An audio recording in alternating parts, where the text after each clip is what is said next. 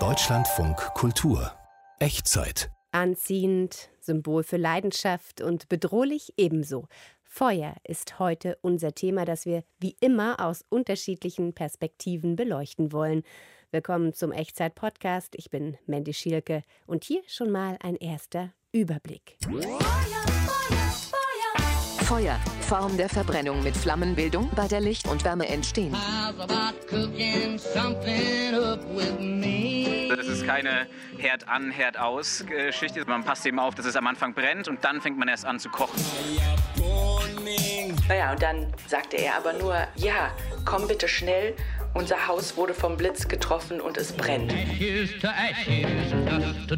Als ich das erste Mal gefragt wurde, ob ich mir auch vorstellen könnte, mit Asche von Toten zu arbeiten, habe ich erst mal gesagt, nein. Rauchen als selbstgefällige Pose, im urbanen, selbstoptimierten Milieu lange verpönt, beginnt sich wieder zu etablieren.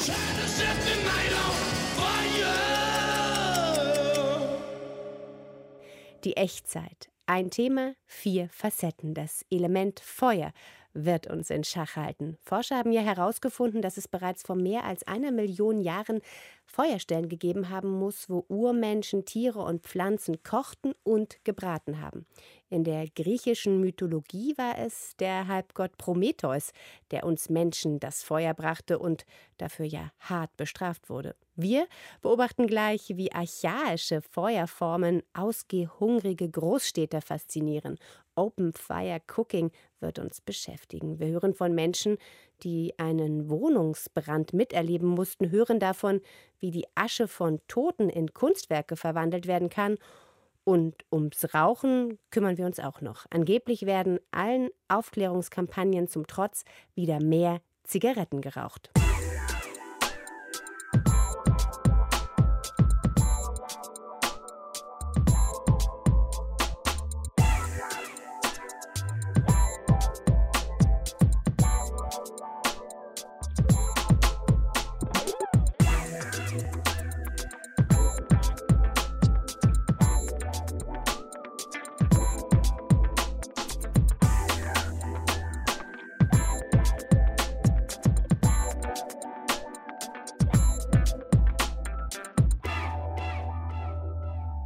Feuer interessiert uns in dieser Echtzeit und jetzt wollen wir damit kochen. Kochen, Garen. Diese Kulturtechnik unterscheidet uns ja von allen anderen Säugetieren. Das Erhitzen, Grillen, das Zubereiten von Speisen draußen am offenen Feuer ist die älteste Kochmethode überhaupt und wurde im Laufe der Geschichte ja auch nie so ganz aufgegeben. Stichwort Grillnebel im Stadtpark, gerade jetzt, wo die Abende wieder wärmer werden. Aber Speisen im Freien zuzubereiten, das geht natürlich auch ganz anders und mitunter auch viel distinguierter. Unter Namen wie Hotpot, Dutch Oven oder einfach Feuertopf erfreut sich das Kochen über dem offenen Feuer, auch Open Fire Cooking genannt, in jüngster Zeit wieder großer Beliebtheit. Anne-Sophie Schmidt hat sich damit für die Echtzeit genauer beschäftigt. Hallo Anne. Hallo. Für deine Recherche hat es dich erstmal an einen ziemlich besonderen Ort hin verschlagen. Wohin genau? Ins tiefe Marzahn in ein Industriegebiet. Ich musste da auch ein bisschen suchen, aber dann haben mir schon zwei große Feuertürme signalisiert, dass ich richtig bin. Feuer sollte nämlich im Mittelpunkt dieses Abends stehen, im Rahmen eines Acht-Gänge-Menüs vom Feuer, kreiert vom jungen Koch Tobias Beck. Der hat dort mit seinem Team nämlich buchstäblich die Zelte aufgerichtet für sein Pop-up-Restaurant Ember. Ember, also englisch die Glut. Der Name ist Programm? Genau. Als ich ankam, war im Hof auch schon die ganze Grillmontur aufgebaut, allerdings viel archaischer, als wir das aus dem Garten kennen, mit einem brennenden Feuer. Genau, das ist unser äh, Outdoor-Setup, mit dem wir arbeiten. Das ist nach japanischem und argentinischem Vorbild gemacht. Im Endeffekt haben wir hier unseren großen Grill, auf dem wir eben Buchenholz äh, verbrennen zu frischen Embers, wie man auf Englisch sagt. Weißglühende Holzkohle, frisch gemacht im Endeffekt. Die Holzkohle produzieren Beck und sein Team selbst in einem eigens angefertigten Feuerturm. Das Holz kommt rein, brennt durch die Sauerstoffzufuhr durch und unten kommt eben die Kohle raus, mit der wir arbeiten. Das heißt, wir haben keine fertige Kohle, sondern arbeiten nur mit Buchenholz, was aus Sachsen kommt. Und äh, Holz ist ein sehr dreckiges Geschäft immer noch und wir bekommen es von äh, Bertram, der für jeden Baum, der gefällt wird, einen neuen pflanzt. Sehr ursprünglich und auch sehr persönlich klingt das. Pop-up-Restaurant, fein ausgewählter Zulieferer, zu dem im Idealfall auch noch eine gute Geschichte zu erzählen ist. Ja, da treffen Beck und sein Team ja irgendwie voll den Zeitgeist. Ja, diesen kulinarischen Zeitgeist verkörpert Beck total. Er ist 28, hat schon in verschiedenen Sterneküchen gekocht und ist dann nach Argentinien gegangen, um dort zu lernen, wie man mit Holzfeuer kocht. Allerdings nicht bei irgendwem, sondern bei Francis Mallmann, einem argentinischen Starkoch und einer Ikone des Open Fire Cookings. Und diesen argentinischen Einfluss, den merkt man auch. Und dann haben wir noch das Ofenelement. Äh, das funktioniert wie ein Infernillo, wie man sagt, in Argentinien. Also oben Feuer, unten Feuer. Und in der Mitte ähm, äh, hat man dann im Endeffekt die Backfläche, wo wir alle von Kuchen bis Brot über, über Backenes, unsere Kartoffeln und so weiter alles dort drin vorbereiten. Und äh, vor allem hier unser Paul ist äh, der Master des Feuers hier draußen und wir sind mittlerweile ein sehr eingespieltes Team und können uns eben überall damit hinbewegen. Genau, mobil sein ist wichtig, weil das Team regelmäßig den Ort wechselt und mobil sein ist möglich, weil ein Großteil der selbstgebauten Gerätschaften Rollen hat. Aber nicht alle. Manche Dinge haben keine Rollen, die müssen getragen werden. Deswegen äh, war der Paul jetzt auch schon im Osteopathen äh, äh das häufiger, aber. ja, Paul Gerber ist Becks Kompagnon und Freund aus Kindheitstagen, ebenfalls Koch und hat zuletzt in einem Restaurant mit Sterneküche in Helsinki gekocht. Das Versprechen des Abends ist ein Acht-Gänge-Menü, nur eben etwas primitiver in der Herstellung. Das ist keine Herd an, Herd aus Geschichte, sondern im Endeffekt auch was sehr Romantisches, seinen Tag mit dem Feuer zu beginnen. Das war auch so, wie ich mich darin verliebt habe im Endeffekt. Man baut das Feuer in einer gewissen Art, dass es eben genug Luftzufuhr hat, puste dann und passt eben auf, dass es am Anfang brennt und dann fängt man erst an zu kochen. Und wenn man nicht aufpasst, ist es aus. Hm, und wie sah das dann da aus? Also äh, dieses, diese ganze Umgebung. Bei einem Acht-Gänge-Menü erwartet man ja, und vermutlich einem kostspieligen Acht-Gänge-Menü, äh, mhm. vermutete oder erwartet man ja schon ähm, etwas mehr als um ein großes Feuer platzierte Bierbänke. Genau, also es wurde nicht direkt neben dem Feuer gegessen. Das wäre vielleicht auch ein bisschen kalt gewesen. Es war an dem Tag, Anfang April, nämlich noch ziemlich eisig draußen. Die Gäste wurden dann in das Gebäude geführt, ein ehemaliges Archiv. Da ging es so über eine Metalltreppe in den ersten Stock, vorbei an meterlangen leergeräumten Magazinreihen. Und in der Mitte war dann schon so eine lange Tafel hergerichtet, um die alle zusammen sitzen sollten. Dass wir einfach so als bunt gewürfelte Truppe zusammen am Tisch kommen und über das Essen und die Atmosphäre einfach zusammen ins Gespräch kommen und uns kennenlernen. Und also wir haben uns jetzt als Gruppe irgendwie zu sechs zusammengefunden und kannten uns ja vorher gar nicht. Und das ist jetzt einfach mega schön. Ja, und das wiederum klingt ja fast auch ein bisschen wie so Zeltwochenenden mit endlosen Lagerfeuernächten. Genau, und das ist auch ein wichtiges Element dieses anfangs erwähnten Feuertrends. Da geht es ja auch um so eine Sehnsucht nach Ursprünglichkeit, also Essen am Feuer, Zusammensitzen, Verbundenheit mit der Natur. Und dasselbe gilt eigentlich auch für den Campingboom der letzten Jahre, also wo die Welt immer komplexer erscheint, Krisen und Konflikte näher rücken. Da sehnt sich der Mensch offensichtlich nach Einfachheit, zum Beispiel nach einem Abend am Feuer. Hm. Ja, aber mit so einem ganz einfachen äh, Abend am Lagerfeuer gibt man sich dann da irgendwie doch nicht zufrieden, sondern entwickelt äh, ein ausgefeiltes Menü auf einem japanischen Konro-Grill. Das ist ja dann auch wieder so ein bisschen widersprüchlich oder wie ursprünglich waren die Kreationen auf eurem Teller da in Marzahn, Anne? Na, die waren schon eher raffiniert, würde ich sagen. Also es ging los mit geflemmten Blutorangen und gegrilltem Chicorée, ging weiter mit Miesmuscheln vom Grill, Kartoffeln aus der Salz- und Aschekruste, gegrilltem Zander und zum Abschluss gerösteter Mandelkuchen. Also das Menü folgt damit dem Trend zum Angekokelten. Was früher nämlich einfach als verbrannt galt, ist jetzt Merkmal einer avantgardistischen Küche geworden. Da wird für den möglichst archaischen Geschmack kräftig mit Asche, Rauch und Kohle experimentiert. Ja, wenn das immer so gesund ist, ähm, ich stelle mir das aber auf der anderen Seite auch ziemlich herausfordernd vor, weil man Feuer im Gegensatz zu einem Herd ja irgendwie auch schlecht kontrollieren kann. Äh, das hat Tobias Beck vorhin ja auch schon mal gesagt. Ja, tatsächlich ist das die größte Herausforderung, dass es keine Temperaturmessanzeige gibt. Das hat mir auch Paul Gerber gesagt, als ich ihn zwischen zwei Gängen unten am Grill besucht habe. Was würdest du sagen, ist die größte Herausforderung beim Kochen mit Feuer? Das Timing vor allem und das mit dem Temperaturen spielen. Hier muss man bei einem Schritt so fast eine Dreiviertelstunde vorausdenken, weil du brauchst jetzt für den Hauptgang da recht viel Hitze, aber die Kohle braucht bestimmt eine Stunde, bis du genug Kohle hast. Deswegen ist es sehr durchplanen und vorausdenken, was sehr wichtig ist. Und wenn man einmal was vergisst, dann äh, wird es schwer zurückzurudern, aber man muss halt hinterher rennen, klar. Was eine große Herausforderung ist, sind Desserts. Desserts vom offenen Feuer und vieles, was gebacken wird, ist sehr nervenaufreibend, aber wir kriegen es hin. Die Herausforderung beim Feuerkochen ist also, dass die Köche mal den Induktionsherd, den Dampfgarer oder anderen technischen Schnickschnack in der Küche lassen und unter einfachsten Bedingungen arbeiten. Da zeigt sich dann aber eben auch, was der Koch kann. Und ist es gelungen? Was ist dein, ja, dein Resümee des Abends?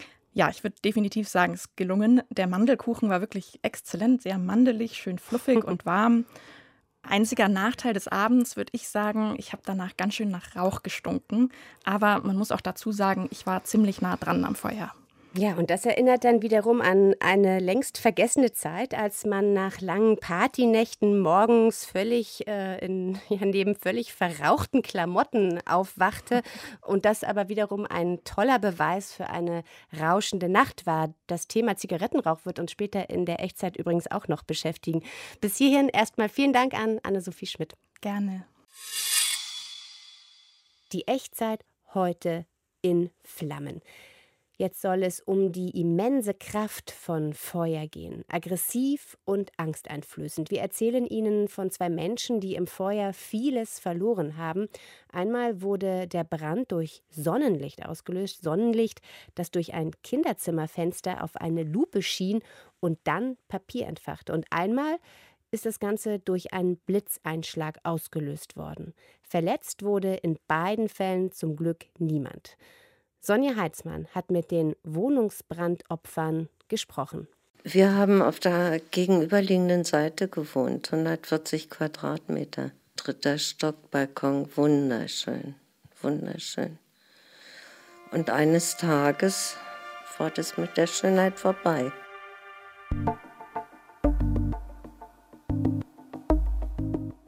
Ich hatte einen Arzttermin mit unserem Sohn und war gerade auf dem Rückweg nach Hause, als mein Handy klingelte und äh, ich bin da so leicht genervt rangegangen, weil ich sah, das war die Nummer meines Manns und habe einfach nur gesagt, ich bin fast da. Naja, und dann sagte er aber nur, ja, komm bitte schnell, unser Haus wurde vom Blitz getroffen und es brennt. Vorne der erste Teil der Schlüterstraße war noch frei und dann war alles abgesperrt. Da standen, ich glaube, vier Feuerwehrwagen, ein Unfallwagen und Unmengen von Menschen es war so unwirklich. So, es waren vier Fenster und aus allen Fenstern kam dicker, dicker schwarzer Rauch. Dann bin ich rein und bin dann echt noch mal hoch in mein Büro und habe da meinen Computer noch rausgeholt das war krass, weil über mir, also ich konnte mich gar nicht richtig aufrecht hinstellen, da wäre mein Kopf im Qualm gewesen. Ich musste also wirklich so unter dieser Rauchdecke drunter bleiben und mich dann so ein bisschen geduckt und eine ganz unwirkliche Szene. Das Zimmer meines Sohnes war eingerichtet, der hatte Geburtstag und der hat auch endlich sein lang ersehntes Klavier bekommen. Und das Klavier war total, es war total verformt. Also nicht mehr richtig als Klavier erkennbar. Auch die Zimmer, in denen es nicht gebrannt hat, aber wo eben der Qualm durchgezogen ist, das war halt alles schwarz. Die Wände waren schwarz und das rieselte auf alles runter. Das heißt, du hattest überall wirklich dann so eine Rußschicht drauf. Die Lampenfassungen waren total verformt, Lichtschalter waren weggeschmolzen, Spiegel zersprungen. Alles, was aus Plastik war, war verformt. Also ich denke immer noch, mein Sohn hat es am meisten getroffen, weil alles von ihm verbrannt ist. Es war nichts mehr davon übrig. Der hat keine Erinnerung von vorher, von seinem Leben. Vor allem auch Originalfotos, also Bilder, die ich meinen Eltern aus dem Fotoalbum geklaut habe, wo auch keine Negative mehr existieren oder irgendwas. Das hat wehgetan, zu sehen, wie die halt beschädigt waren. Das ist ein sehr einschneidendes Erlebnis. Vor allen Dingen, wo soll man hin? Man steht plötzlich im Freien. Ne? Wo kocht man? Wo isst man? Wo schläft man? Es gibt ja gar nichts. Es gibt nichts. Was man sich nicht überlegt in dem Moment ist, was da alles danach noch auf dich zukommt. Die Aufräumarbeiten, die sind so immens, also dass sich das halt eben wirklich über viele Monate alles noch hinziehen wird. Das weiß man ja Gott sei Dank am Anfang gar nicht. Das war wirklich ein Marathon. Also es hat alles so lange gedauert und so viel Kraft gekostet. Ich hatte viel Kummer in der Vergangenheit. Und mit diesem Feuer ist der Kummer verbrannt. Also den konnte ich ablegen danach. Weil Fotos weg waren und Dinge weg waren und ich gar nicht mehr so oft daran erinnert wurde auch. Und dann habe ich gemerkt, dass ich in der Lage bin, ganz neu anzufangen. Was wir aber halt festgestellt haben, war, dass all die Sachen, die halt eben so eine Rußschicht drauf hatten, die man vielleicht hätte abwaschen können, dass wir ganz oft gedacht haben, lohnt sich das? Wollen wir das wirklich? Das ist doch einfach nur ein Klotz am Bein. Das ist die Gelegenheit, wirklich mal zu reduzieren und auszumisten und die ganzen Sachen, die einen so schwer machen, wegzuschmeißen. Und das war am Ende tatsächlich befreiend. Ich bin da ganz gespalten, weil auf der einen Seite ist es für mich das Schlimmste, was es gibt, im Feuer zu stehen, weil es so nah war. Auf der anderen Seite habe ich seitdem immer zum Kopf, es reinigt. Und Asche ist kein Schmutz. Es ist, ist was Verbranntes. Es ist der Phönix aus der Asche. Asche ist kein Schmutz. Sie kann viel mehr. Und deshalb wollen wir gleich mit einer Künstlerin sprechen, die mit Asche, auch mit der von Toten, malt.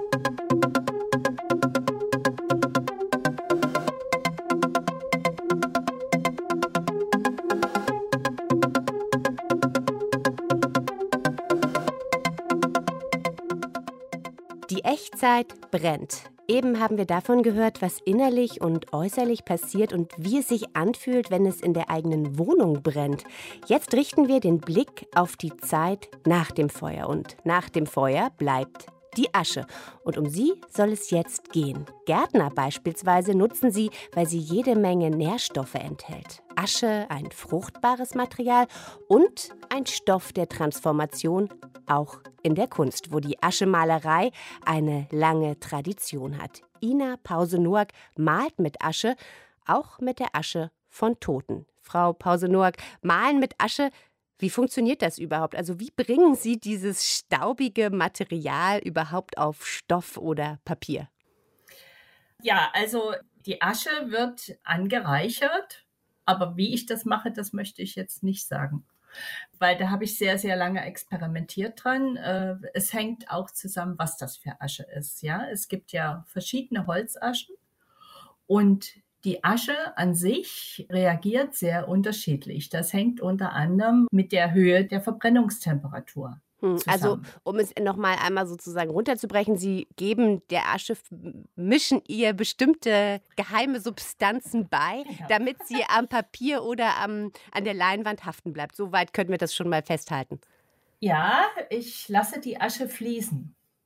Also dadurch, dass die Asche ja verflüssigt wird und nur noch diese ganz feinen Partikel da sind und diese Partikel richten sich nach der Qualität der Asche. Also zum Beispiel Buche oder Fichte, da gibt es unterschiedliche Partikel. Und ich lasse dann die Asche fließen und daraus entstehen diese Strukturen. Mhm. Malen mit Asche. Es gibt ja eine lange Tradition in der Malerei, mhm. von den Aborigines bis äh, Gerhard Richter. Ja, was fasziniert Künstler eigentlich an diesem Material Asche so? Haben Sie da eine Erklärung? Eigentlich ist es die älteste Maltechnik der Menschheit. Es ist ein Transformationsmittel. Das heißt, aus der Vergänglichkeit wird was Fruchtbares für die Zukunft. Für mich ist es so eine Verschmelzung der Zeit und auch sehr symbolhaft, weil ich habe noch gelernt, Asche kommt in Müll.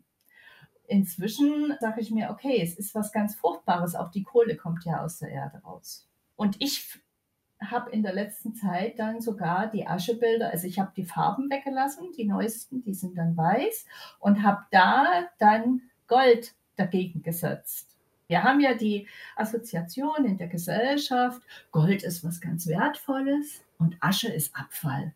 Aber das zusammenzubringen, das ist der Reiz, der kommt. Und ich weiß vorher nie, was zum Schluss konkret rauskommt. Und mich erinnert das so ein bisschen auch an Schlangenhaut, die äh, Oberflächen, die da rauskommen. So eine Art Metamorphose. Sie malen ja mhm. ähm, recht abstrakte Bilder. Es gibt ja. eine lange Tradition, darüber haben wir jetzt gerade schon gesprochen. Und Sie verwenden ja auch äh, eine ganz besondere Asche mitunter, und zwar die Asche von Verstorbenen. Die Hinterbliebenen können bei Ihnen Bilder bestellen, in denen die Totenasche dann eingearbeitet wird. Ja, was sind das für Bilder, die Sie da produzieren, die da entstehen? Sind das Porträts, auch eher abstrakte Sachen, Landschaftsbilder? Können Sie uns da ein bisschen was drüber erzählen?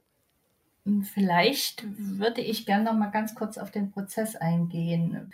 Als ich nämlich das erste Mal gefragt wurde, ob ich mir auch vorstellen könnte, mit Asche von Toten zu arbeiten, habe ich erst mal gesagt, nee und never. Und ich bin dann immer wieder, also ich habe es immer wieder über die, vor die Füße gekriegt, aus welchem Grund auch immer. Oder ich habe nachts geträumt. So, und dann habe ich mich erst einmal ganz vorsichtig an Tierkrematorien rangesetzt, weil ich mir gesagt habe, das ist vielleicht nicht ganz so schlimm. Und bevor ich überhaupt angefangen habe, habe ich mich mit Krematorien beschäftigt und wie der Prozess ist. Und menschliche Asche oder überhaupt tierische Asche ist ja Kalk. Das ist was ganz anderes. Das hat mit Holz nichts zu tun. Also in der Konsistenz Asche ist überwiegend Kalk, ja. Das heißt in der Konsistenz und auch in der Farbe. Ja. Also die sind in der Regel sehr hell. Also Kalk ist ja ein sehr helles Material, ja. Und da macht es Sinn, wenn vom Verbrennungsprozess noch äh, Kohlenstoff mit drin ist, dann kann ich da natürlich äh, besser arbeiten, weil ich da mehr Kontrast habe. Mhm. Mhm. Also Sie sind eigentlich durch Zufall äh, dazu gekommen, wenn ich Sie richtig verstehe. Es ist an Sie herangetragen worden, diese Idee. Und dann jetzt vielleicht auch noch mal dazu, ja, was für Bilder entstehen dann mit Totenasche? Ich nenne es spirituelle Porträts. Das ist ein Porträt über den Lebensweg des Menschen. Am günstigsten ist es natürlich, man entwickelt das mit den Menschen selber zu Lebzeiten. Gibt es auch. Oder die Angehörigen, die äh, berichten mir dann über den Lebensweg des Menschen. Mhm. So, und daraus entstehen dann Bilder, Symbole. Diese Bilder sind natürlich auch sehr abstrakt. Also um zu sagen, das erste Bild, was ich gemacht habe, wo ich dann auch gemerkt habe, es funktioniert, äh, das war von einem älteren Herrn und der hat mir so wunderschöne Metaphern über seine Frau erzählt. Ja, wie zum Beispiel, meine Frau war wie die Blume, die ins Licht wächst. Und äh, ja, sie war sehr äh, mit äh, Himmel und, und Licht verbunden und daraus entwickle ich dann intuitiv ein Bild. Also so eine Art Trauerverarbeitung äh, ist das dann ja. auch.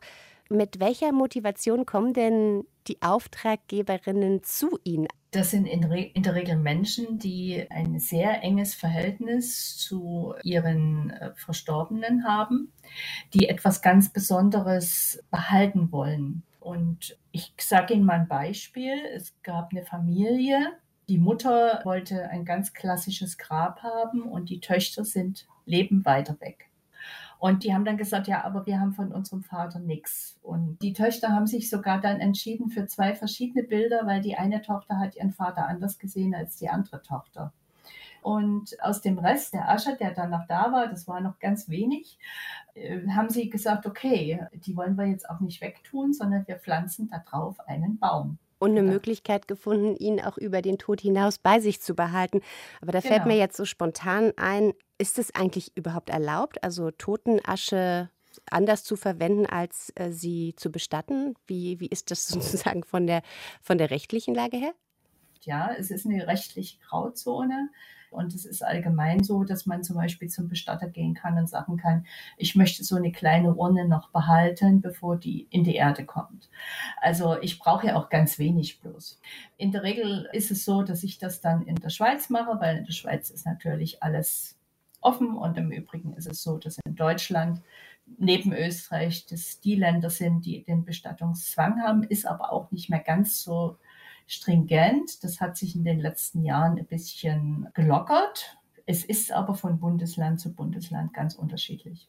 Die Asche findet ihren Weg malen mit Asche, auch mit der von Toten. Ina Pause-Noack hat uns von ihrer Arbeit erzählt. Und wenn Sie sich selbst nun ein Bild machen wollen von Ihren Werken, geht das auf Ihrer Website kunst-pause-noack.de. Deutschlandfunk Kultur Wurfsendung Ach, mein Herr, so lass es enden, was so schlecht und recht begann. Jeder denkt nur mit den Lenden, das ist bös und falsch. Ach, mein Herr, so lass es enden, was Ach, mein Herr, so lass es enden, jeder denkt nur mit den Lenden, das ist bös und recht. Das ist bös und recht. Was du willst, so lass es enden, was so lass es enden, das ist bös und falsch.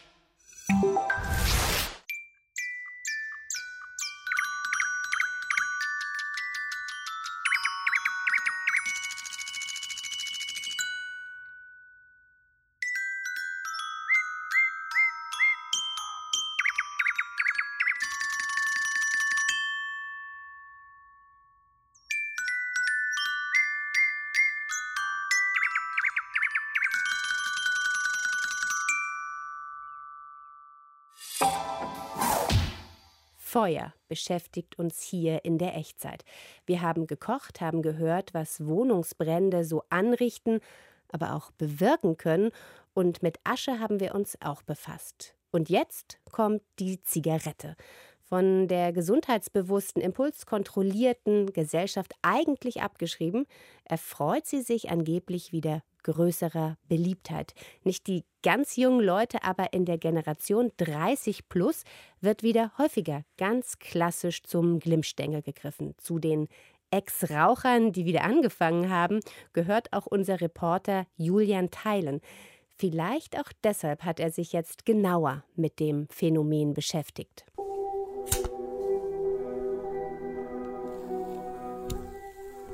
Ich will rauchen, aber danach nicht geraucht haben. Wenn ich hier so auf dem Balkon stehe, der Wind mir ins Gesicht bläst und die Lunge pfeift, was habe ich dann eigentlich genossen? Damals mit 16 Jahren auf der Tischtennisplatte, da kam mir die Zigarette noch wie ein Freiheitsversprechen vor. Zu Hause Repression und Enge, hier draußen auf der Platte puste ich einfach alles aus. Die Corona-Pandemie hat meine kindliche Rebellion wiedergeweckt und den Fatalismus erklärt mir Trendforscher Tristan Hawks vom Zukunftsinstitut, während er im Zoom-Call an seiner E-Zigarette zieht. Ja, okay, äh, die Welt endet, dann werde ich ja wohl ein paar Zigaretten rauchen können. Langeweile und Ohnmacht haben vor allem Ex-Raucher zwischen 25 und 40 wieder abhängig gemacht, sagt Hawks. Dabei wussten sie es doch schon mal besser. So schmerzhaft es auch klingt, und so dämlich es auch ist, es zu sagen, Rauchen ist halt cool. Ja, also es hat schon einen, zumindest für unsere Generation noch auch einen ästhetischen Anspruch. Das darf man nicht vergessen. Und das ist auch äh, gerade in Zeiten, gerade im deutschsprachigen Raum, würde ich nochmal sagen, der ja, starren Regulierung, Alltage sollen immer gleich sein und man soll ein braver Bürger sein. Ähm, da ist das Rauchen natürlich sozusagen als Rebellion total nachvollziehbar. Das Blöde ist nur, im Ende verkürzt man ja die eigene Rebellion damit statistisch. Die Rauchwolke ist kein Trugbild, titelt die New York Times. Sie ist real, sie ist wieder da. Junge Menschen mit glänzenden Silberketten, beigen Trenchcoats und Earpods stecken sich die Zigarette zwischen die weißen Schneidezähne. Rauchen als selbstgefällige Pose, im urbanen, selbstoptimierten Milieu lange verpönt, beginnt sich wieder zu etablieren.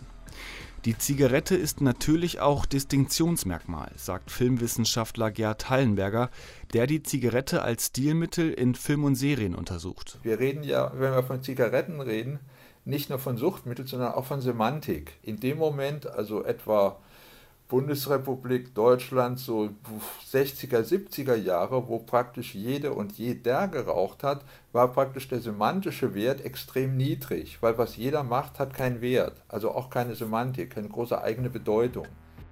Wenn aber wie jetzt immer weniger Menschen rauchen, und vor allem bei den ganz Jungen ist das so, dann verspricht das Rauchen ein besonderes Image. Raubeiniges Outlaw-Tum, das man stilisieren kann. Ja, schau, Moni, hier haben wir den Patienten Brisgau.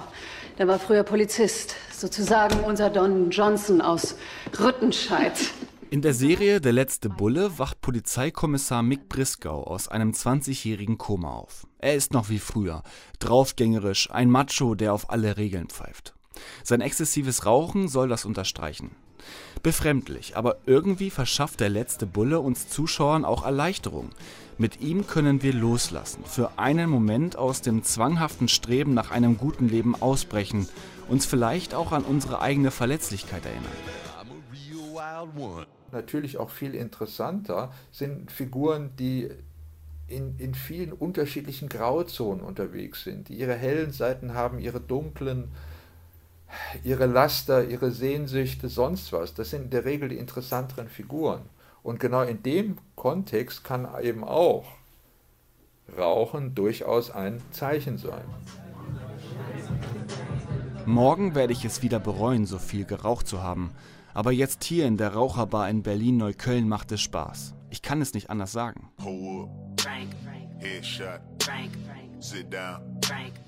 Friedrich sitzt neben mir. Er hält das Whiskyglas ganz fest. Drin ist ein doppelter Jägermeister auf Eis. Die Marlboro Light im Aschenbecher qualmt vor sich hin. Ich glaube, es gibt kein rationales Argument für das Rauchen. Aber es gibt auch kein rationales Argument fürs Leben, oder?